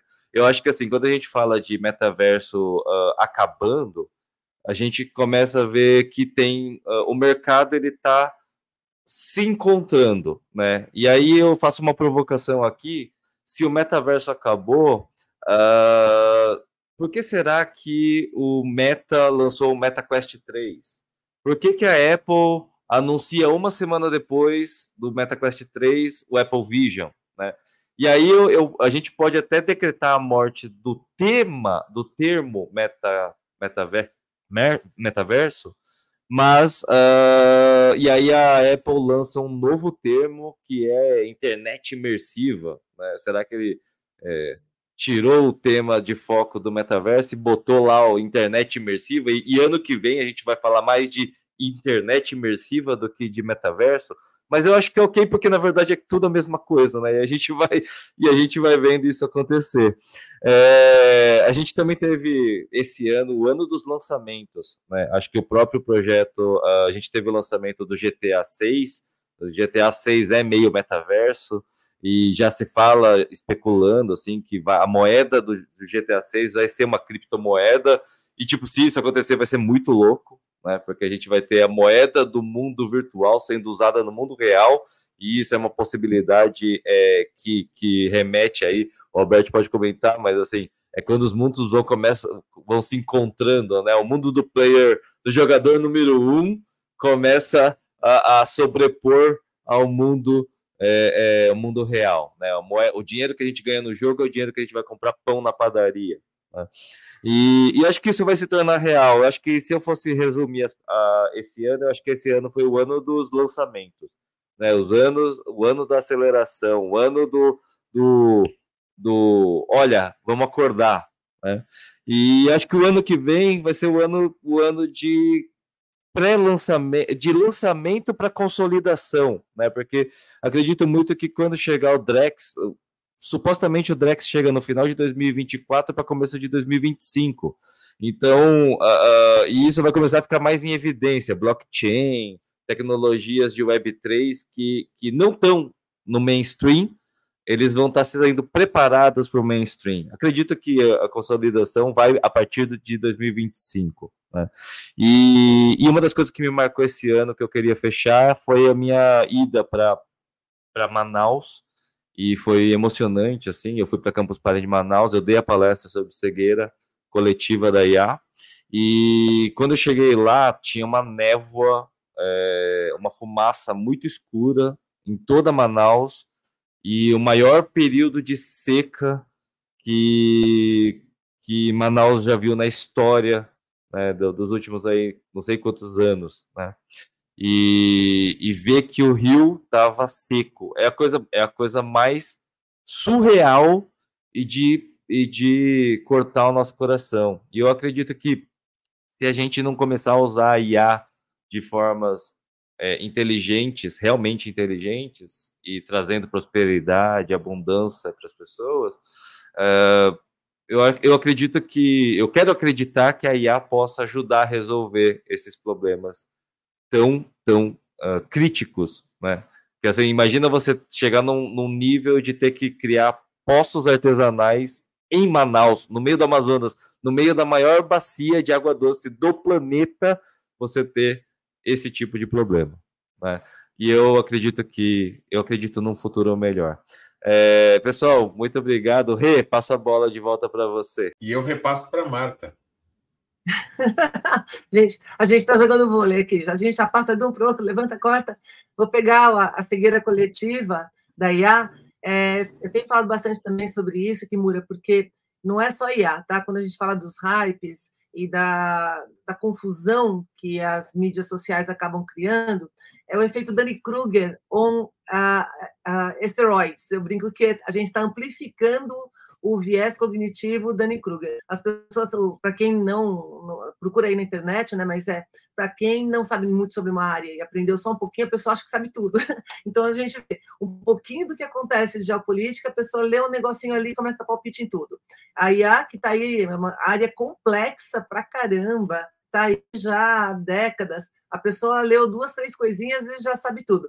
Então, o Danny Kruger, ele faz isso, e é perigosíssimo, tá? Hashtag fica a dica, porque se você é, pega uma área que você não entende. A cripto foi um exemplo. Um monte de gente que não entendia nada de cripto começa a apostar, né? A diferença de aposta e investidor. Quem, quem investe sabe o que está fazendo, sabe risco. Quem aposta, não. Então, é, eu, eu, brinco que vários dos vieses cognitivos, não é só Danny Kruger, tem um outro efeito halo, que você vê uma pessoa que é muito boa numa coisa, e aí tudo que ela fala você acha que ela sabe, ela não sabe, ela é aquela coisa. Então a gente tem tantos influencers que são bons numa coisa só, mas tudo que eles falam é, contamina todo o restante. Então a gente tem vários efeitos é, é, cognitivos que são reforçados por esse ambiente que a gente tem extremamente caótico de informação, né? E falando isso, vou levantar a bola agora para a maravilhosa Ana Flávia Ribeiro, minha amiga querida, para ela pogar, colocar mais fogo ainda no negócio e fazer o jogo ficar mais agitado. Vem, Aninha. Oi, gente. Bom dia, tudo bem? Como é que vocês estão? Episódio novo, de, episódio de final de ano, né? Estava aqui ouvindo, ouvindo atentamente todo mundo e pensando. É, antes de mais nada, eu acho que, já que a gente está fazendo recap, eu não vou trazer uma feira de notícia, não. Eu queria deixar um tributo e um reconhecimento aqui para mim, a pessoa que melhor representou o Trends News esse ano, por causa da modéstia, por causa da consistência, por causa da parceria, por não esquecer que não é a respeito da gente, sim a respeito de quem está ouvindo a gente, pela gentileza, pela educação. Então, Veloso, para mim, você é o Trenders desse ano. Um beijo para você. Quero ser que nem você quando eu crescer e não esquecer que o que importa é menos o meu ego é, e as minhas realizações, e sim o que, que a gente pode dar para as pessoas. Então, beijo para você, Veloso, coraçãozaço.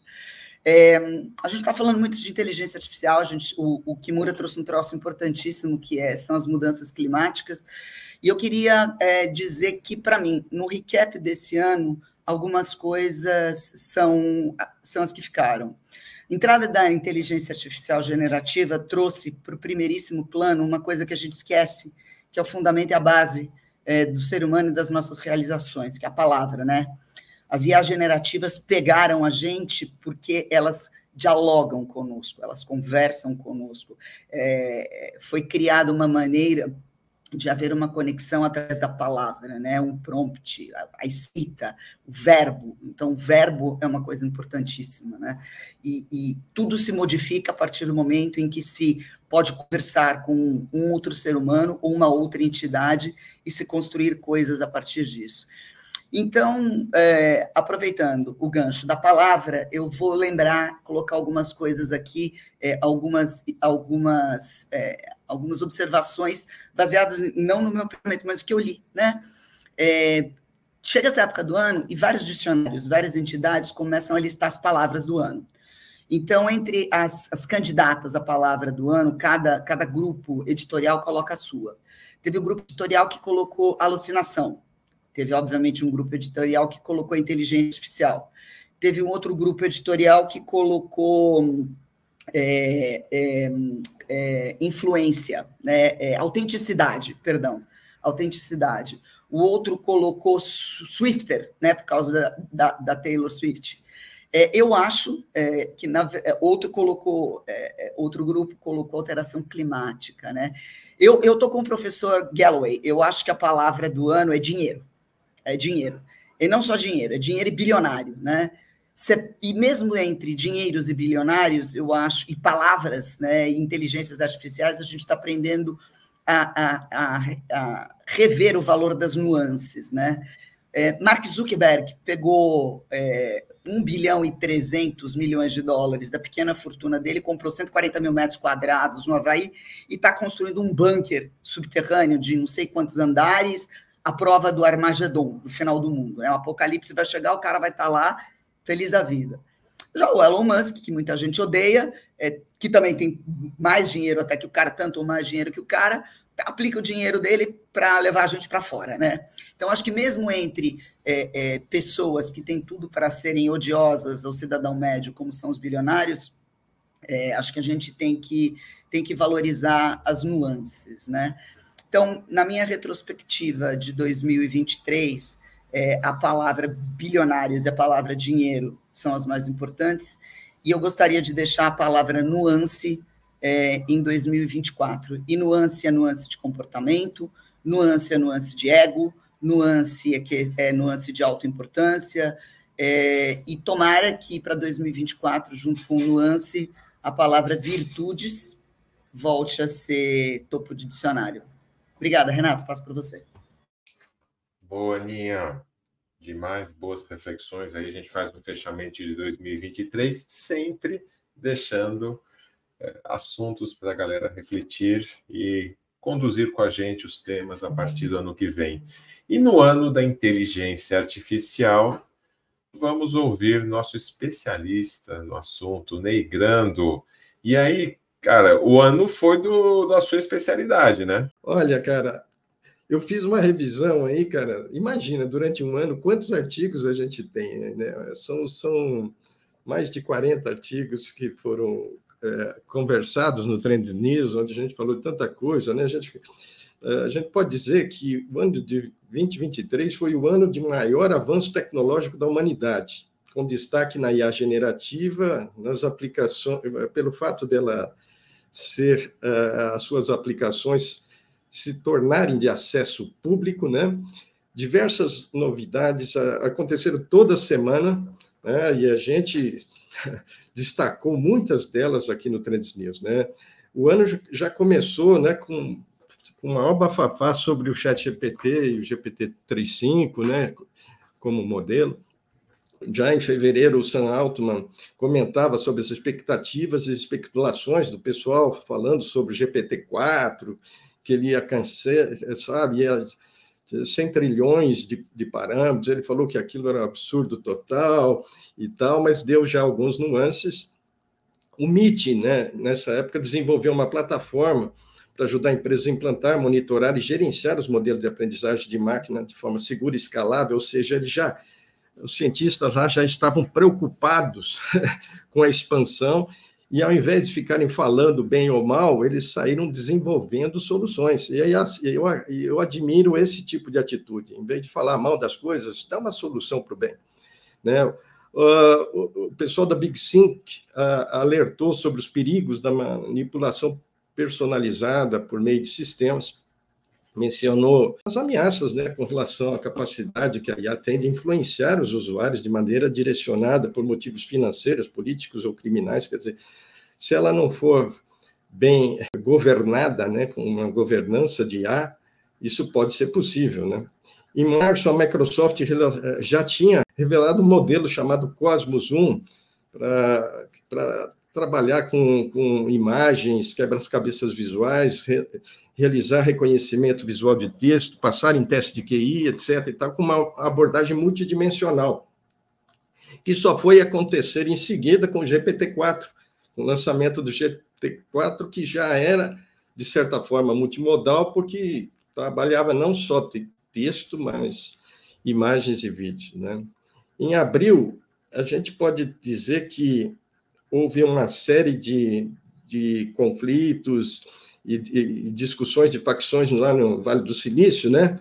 por causa de diversas visões distintas. Né? Tem uma turma mais de segurança, outra turma uh, que, que, cuida da segurança de IA, tem, uma, tem, tem algumas opiniões. Tem um pessoal que são os, os conhecidos como believers, aqueles caras que, que buscam, acreditam e vão atrás da AGI, né? que, que, é, que é a inteligência geral, né? Ampliada, e tem os apocalípticos, aqueles, os doomers, né? os apocalípticos, que pensam que a IA vai destruir o mundo, e a turma da ética, que sabe, defendendo todas as questões de regulação, de, de, de bom uso da IA, etc. E tal. Então, isso se destacou, então a gente começou a ter não só a tecnologia em destaque, mas também as questões sociais, econômicas e financeiras decorrentes dessa nova tecnologia no mercado, né? E ah, em maio, por exemplo, a NVIDIA já lançou GPUs mais poderosos, como a A100, e, e com ênfase em produtos de IA deles, como o M-Universe e Picasso. Daí teve a segunda, a segunda conferência anual de curas lá no MIT, com mais de 500 participantes, e onde se comentou muito o potencial da IA para equidade no sistema de saúde. Em junho, a CB Insights já lança uma, uma lista de 100 startups notáveis, né, que, uh, que uh, como é que eu posso dizer, tem, uh, essa lista foi dividida por ferramentas de desenvolvimento, eh, ferramentas para para fazer interrelação entre setores e, e ferramentas para setor específico, ou seja, mais de 100 eh, startups notáveis trabalhando, trabalhando com IA já lá em junho. Né? O relatório da McKinsey, nessa, ainda em junho, mostra uma exploração eh, sobre a questão da explosão da IA generativa né, onde ela poderia adicionar 2,6 a 4,4 trilhões à economia global, ou seja, né, e dando ênfase uh, uh, nos setores de alta tecnologia, bancos, educação, produtos farmacêuticos e telecomunicações. Além disso, a gente poderia dizer aqui que dentro da áreas, das áreas das empresas que se destacaram, a gente tem vendas, marketing, engenharia de software, operações com clientes e pesquisa em desenvolvimento de produtos. Em julho, a Universidade de Montana apresentou o resultado de uma pesquisa onde diz que a IA generativa é, possui já uma capacidade criativa igual ou superior à humana.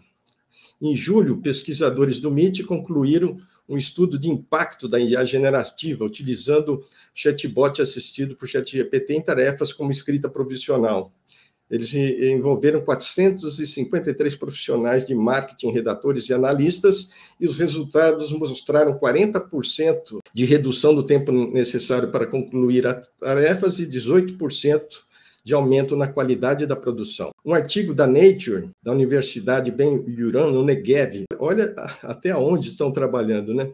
O, engenheiro e, eh, e, e um auxiliar, e o professor, eles descobriram algumas regras para você identificar 10 emoções sociais nas conversas, né, nas linguagens e nas conversas, né? É, sendo competência, polidez, confiança, disciplina, cuidado, amabilidade, sucesso, conformidade, decência e lealdade. Em agosto, a IA generativa se destaca no Google, na, nas nuvens, na nuvem, né? com a Google, a Azure e a Amazon é, fornecendo soluções já de IA generativa em nuvem. Né? E, a, e, no caso, a Amazon lançou uma plataforma chamada Bedrock. A OpenAI lançou também em agosto, um rastreador na web para aprimorar futuros modelos de GPT, ou seja, um web crawler da vida para facilitar o trabalho de, de descobrir coisas para melhorar os seus produtos, seus modelos. A OpenAI expandiu o recurso de instruções personalizadas do ChatGPT para todos os usuários. Uh, no Trend News também falei de um artigo sobre tomada de decisão inteligente, relacionando partes como conhecimento, raciocínio e objetivo na aprendizagem por reforço, ou seja, um novo modelo de aprendizagem por reforço que ampliaria ainda mais a capacidade de inteligência da máquina. Outro artigo destacou o desafio de avaliação de grandes modelos de linguagem, como o GPT-4, questiona a interpretação dos resultados que são obtidos em testes. Então, eles colocam que teste projetado para humano não é adequado para avaliar a máquina. Então, precisariam existir testes mais específicos para fazer a avaliação de inteligência de máquina.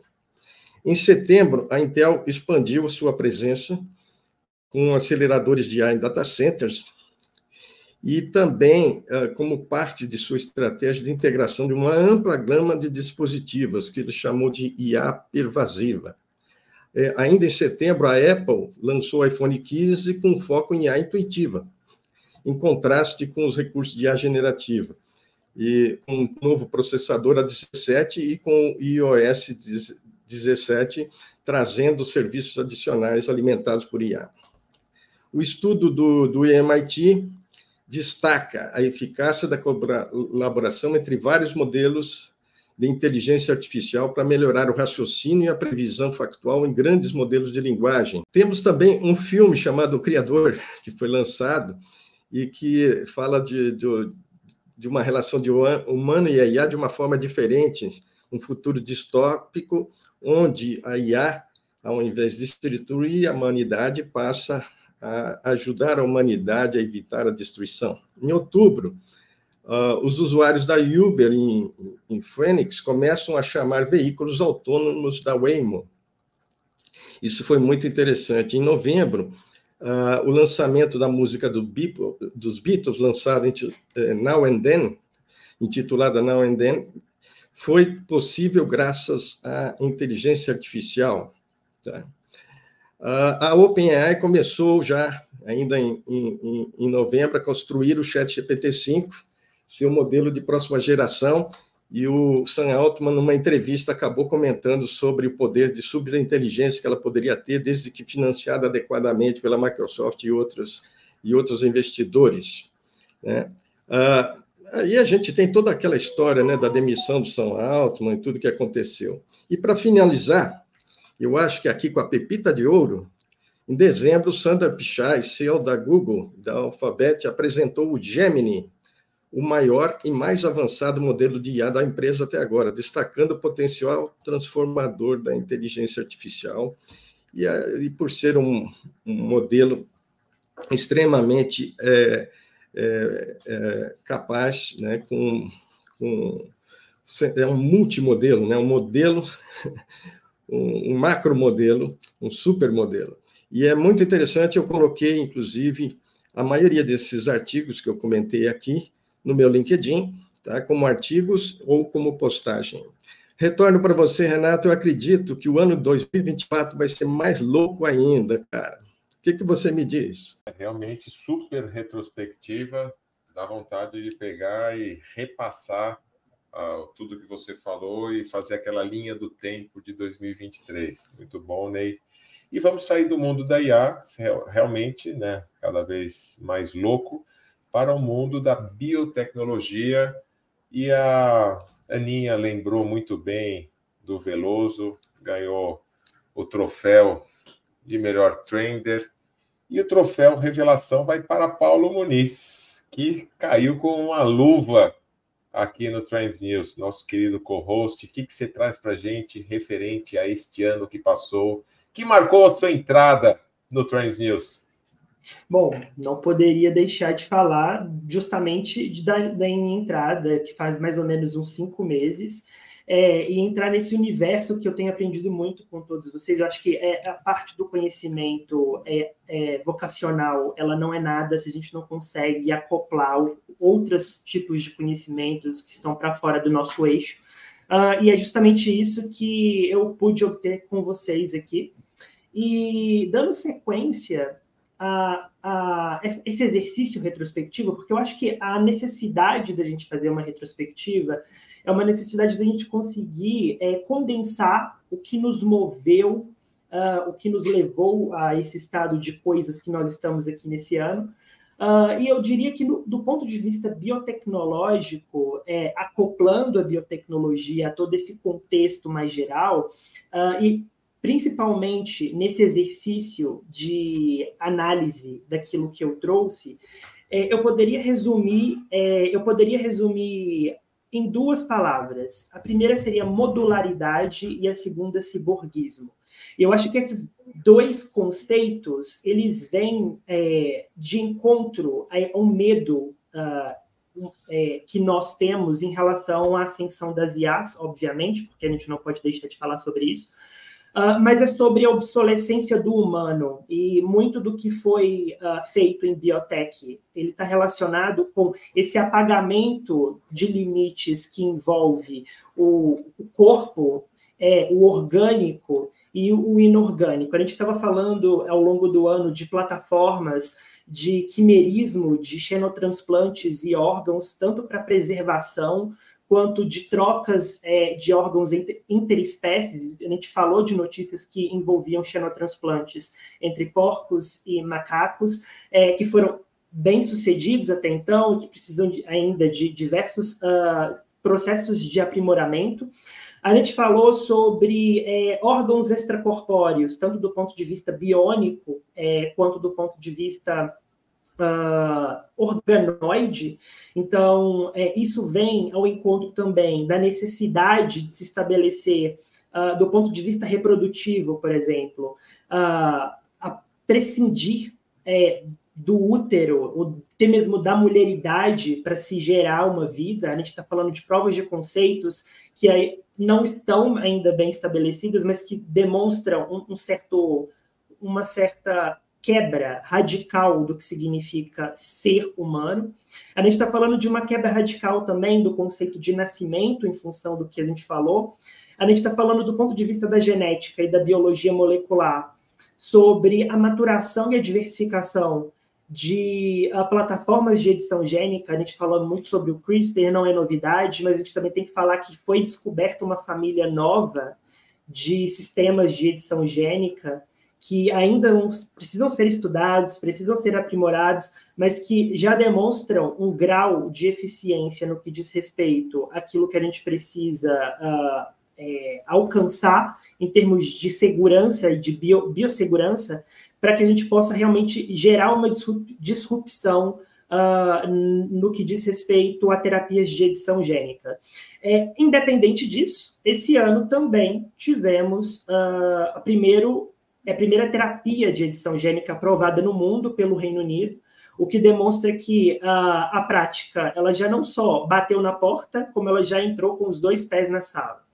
É, o que, por, fim, a gente pode citar, e é, falando sobre esse conceito de modularidade e ciborguismo, é o que, na minha opinião, é a, a prova de conceito biotecnológico mais em voga esse ano, que foi a utilização dos medicamentos de tratamento à obesidade de terceira geração, como Monjaro e como Ozempic. Uh, a gente está falando de um impacto bilionário no que diz respeito a consumo de alimentos. É, existem estudos demonstrando que é previsto para o primeiro trimestre de 2024 uma redução geral dos alimentos por conta do grau massivo de utilização de pessoas que estão fazendo tratamento com esses medicamentos e a sua redução no consumo de alimentos. É, então, o exercício que fica aqui, tentando não só sintetizar é, os trend news da biotech, mas também articular esse trend news biotech com o que foi dito anteriormente pelos demais co-hosts, é o que, que, a gente faz com o medo que a gente está tendo de ser, de, de, nos tornarmos inúteis perante a ascensão da IA, como que essa intersubjetividade coletiva ela alça e ela orienta as nossas práticas é, de pesquisa, de inovação e tecnologia.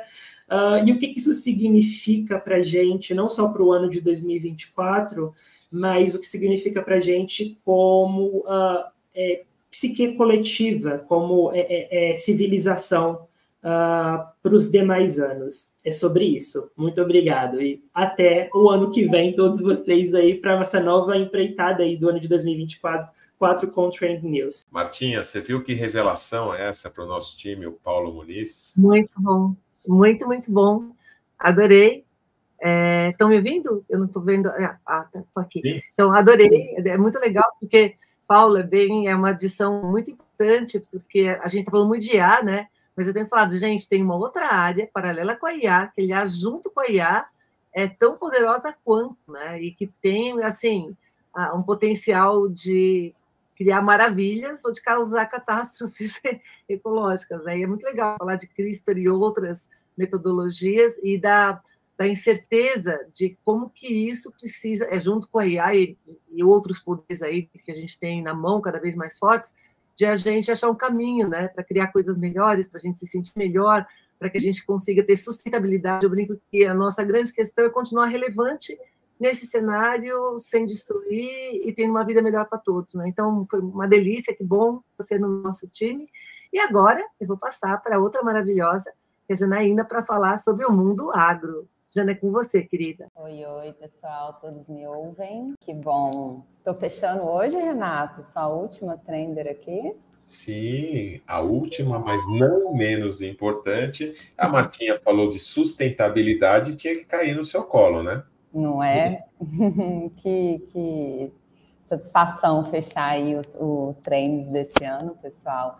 Só pegando o gancho aí do que Marta é, falou e, e, Renata a respeito do Paulo. Paulo, excelente a sua participação sempre. Eu sou muito suspeita para falar, porque eu sou bióloga, geneticista, então sempre quando você traz essas, essas maravilhas do mundo biotech é sempre muito fantástico, porque eu sempre bato na tecla que inovação ela não é só tecnologia digital, gente, é tecnologia biológica, é tecnologia social, né? Então a gente tem que estar tá olhando aí para essas várias nuances é, que, que cabem dentro do conceito de tecnologia, né?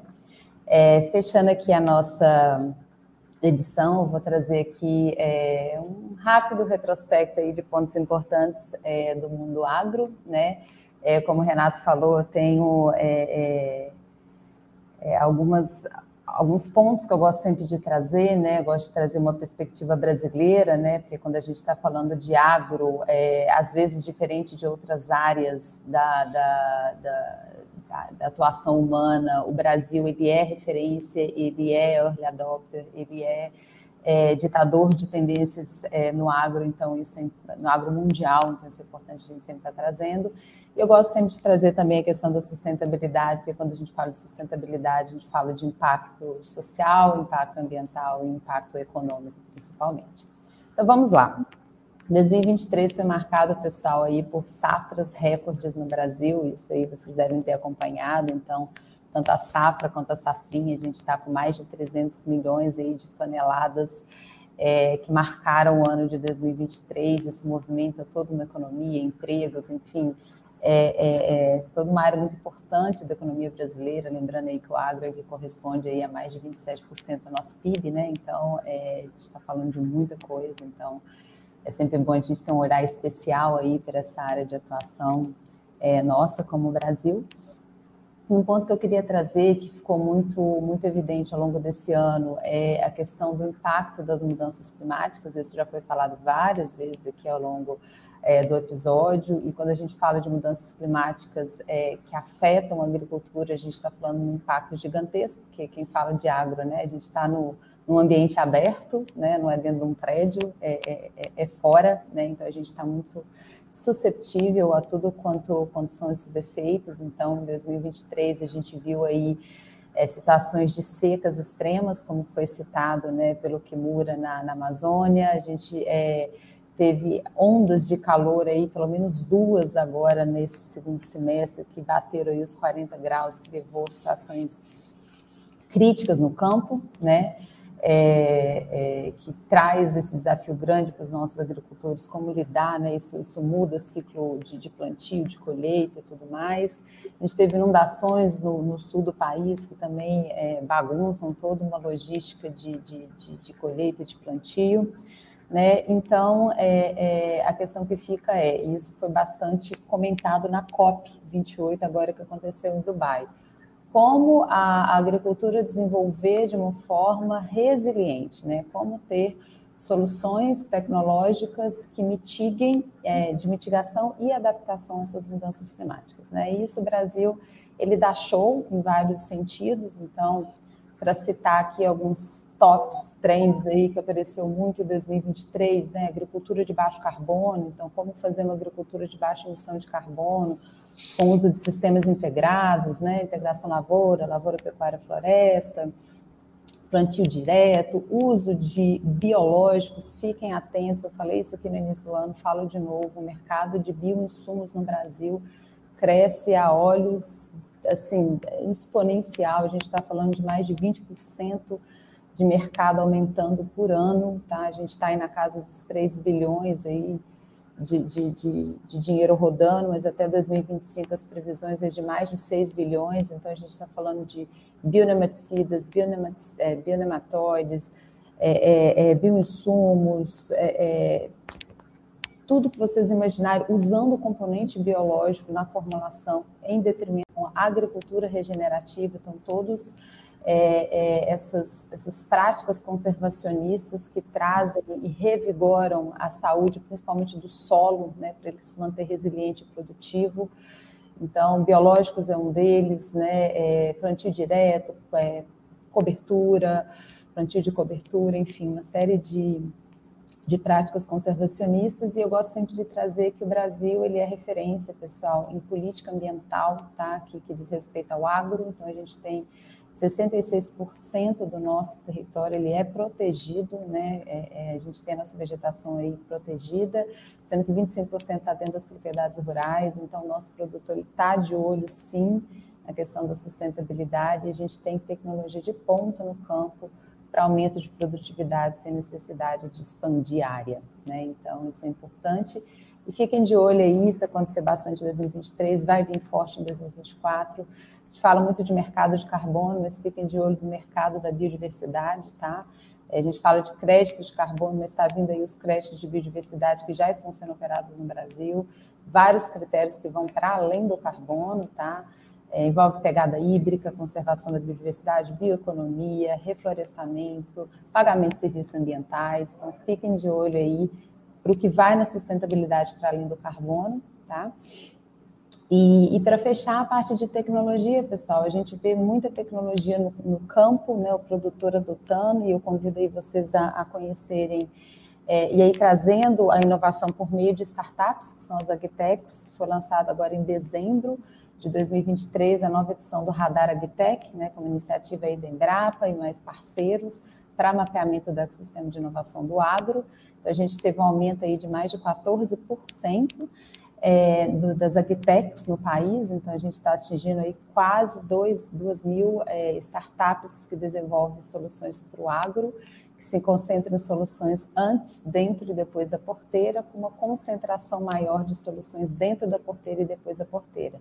Então, soluções para aumentar a produtividade do produtor rural dentro da porteira e pós-porteira, principalmente voltados a alimentos inovadores, né, que o, o Paulo sabe bastante aí, com destaque aí para proteínas cultivadas, né? A gente teve em junho desse ano a liberação aí pelo USDA nos Estados Unidos da comercialização de frango cultivado a partir de células cultivadas, né? E no Brasil também a gente está tá seguindo pesquisas nessa área. Inteligência artificial atuando muito fortemente no agro, tá? Para aumento de, de, de, predições, né? E, e, e aprendizado de máquina para ajudar os nossos produtores no campo internet das coisas e por aí vai, pessoal. Vou ficando por aqui, porque se deixar, eu fico falando eternamente e a gente já precisa terminar. Boa, querida Jana, você ficar falando eternamente, a gente vai ficar ouvindo eternamente. É muito bom ouvir você, a voz doce né? Você vai tão devagarzinho, e quando você vai extrair, é tanta informação que você fala, nossa senhora! Muito bom, a gente falou de muitas tecnologias hoje, do, do que aconteceu em 2023. Eu queria dar um reforço especial nas questões de cibersegurança. Né? A gente falou assim de passagem, mas os ataques, os cyberataques desse ano, eles é, aumentaram de intensidade e de complexidade. Os ransomware, é, que só criptografavam os dados, que não é pouca coisa, e exigiam resgate, agora, além de tudo, a galera está ameaçando colocar é, os dados na Deep Web.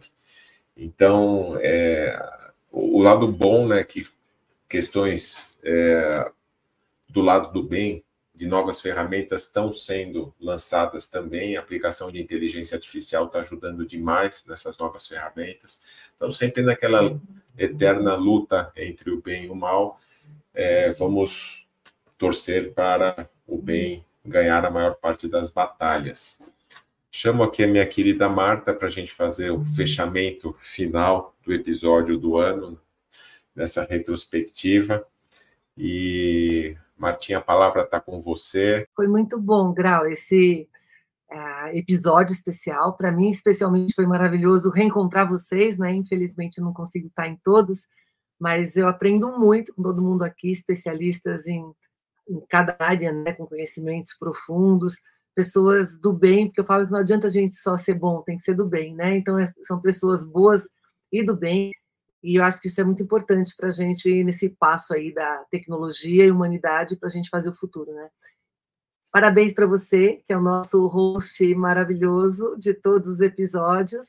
Gente, a Aninha fez um tributo para o Veloso, merecidíssimo, e eu tenho que fazer para o Renato, porque o Renato é a espinha dorsal, ele é a respiração, ele coordena todo mundo com uma doçura, puxa a orelha da gente com doçura, quando a gente está deixando de fazer uma coisa ou outra. Então, Renato, gratidão, parceiro, né, de vários anos, gratidão a todo mundo que está aqui.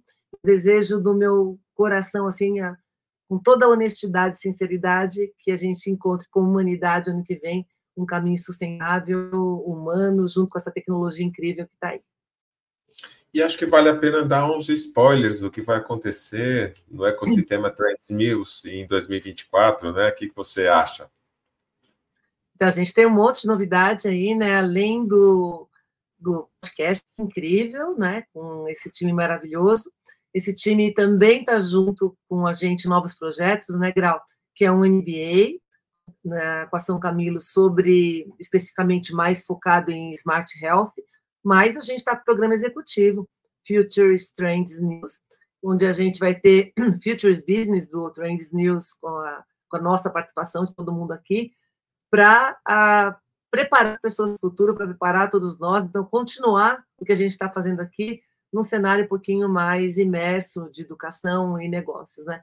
Para isso também a gente tem, para quem né, está ouvindo aqui a gente, uma coisa muito bacana que nesse ano a gente pode oferecer, que são esses painéis dentro dos eventos, entrevistando executivos e trazendo a contribuição desse time sensacional que tem aqui. Então, se o foco é mais uma empresa de agro, uma empresa de fintech, cripto, ou discussões mais filosóficas, a entender o que está acontecendo. A gente tem uma variedade gigante aqui, que vai de games, né? Charles com games e inovação, a gente tem tudo aqui. Então, eu acredito que está todo mundo aqui uh, vendo sinais dos futuros, todo mundo é, com visões que contribuem para qualquer tipo de negócio. Então, a gente espera que nesse ano a gente possa participar mais de eventos juntos, né? Todos nós juntos, trazendo cada um essa multifaceta aí para com, com, completar as visões que a gente precisa. Então, são essas novidades, mais alguma coisa complementar aí, Grau? Não, eu acho que é isso. A gente está muito empolgado com esse projeto aí do MBA Formação Executiva, realmente, porque a gente, acho que pelo episódio de hoje, fica claro, como a Marta falou, né, as várias competências que a gente tem. Cara, não tem nenhum especialista que não agregue valor, que traga uma mensagem diferente para a gente, diferente e diferenciada. É sempre muito conteúdo. E o que a gente vai fazer? Né? A gente, eh, nas nossas caminhadas corporativas, a gente está vendo que as lideranças das organizações precisam receber esses insights. Então, a gente vai empacotar isso de uma maneira muito interativa. Trends News Podcast vai ser um dos finais de cada um dos cursos, dos módulos, algo muito dinâmico. Eu acho que vale a pena todo mundo ficar conectado. E a gente está muito feliz, né? Eu acho que é, os feedbacks que a gente tem pelos comentários aqui na, nas redes sociais, a gente tem uma amostra de que a gente realmente está conseguindo alcançar aí a mente e os corações das pessoas. Eu acho que a gente fica.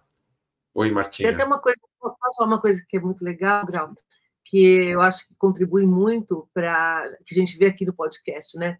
os ritmos das pessoas diferentes, ah, isso dá uma dinâmica e perspectivas né, distintas, inclusive momentos diferentes. Tem dia que a gente está mais empolgado, tem dia que a gente está menos, aí a outra pessoa está mais empolgada ou está menos. Então a gente sempre acaba se desenviesando aqui e fazendo uma mistura bem, bem gostosa. Eu gosto muito de ouvir quando eu não posso participar, eu ouço depois, é sempre uma delícia, né? É isso, então, a gente tem que, aqui eu, Marta Gabriel, esse super grupo de 18 co-hosts especialistas, a gente agradece de coração toda essa comunidade que tem crescido, a, a possibilidade, inclusive, né, de interagir com a gente, nós todos aí, está aberta nas comunidades que a gente tem, nos grupos de WhatsApp, então, quem ainda não fizer parte, eu venha, busque qualquer um de nós nas redes, a gente passa o link das comunidades, venham interagir com a gente, crescer. Isso que vocês veem aqui, que a gente traz em uma horinha, uma hora e pouco toda semana, tá bombando nas comunidades e grupos temáticos. Então, é inteligência artificial, é, é varejo, mercado, é, saúde, é, a Ana tem o Think Tank, que são as, as, discussões mais profundas, que ela causa mesmo, ela tem espaço para causar lá, a nossa comunidade em geral, que tem sites. Então, está muito rico. Então, a gente, mais uma vez, reforça, inclusive, está aqui a nossa querida Pati. Eu tenho que fazer mais um agradecimento especial, né? A Patrícia, do nosso back-office, essa menina brilhante, que está é, tá no nosso coração ela tem evoluído demais todo esse trabalho que, que a gente, vocês têm vindo por aí, têm visto por aí, é o trabalho da Patrícia.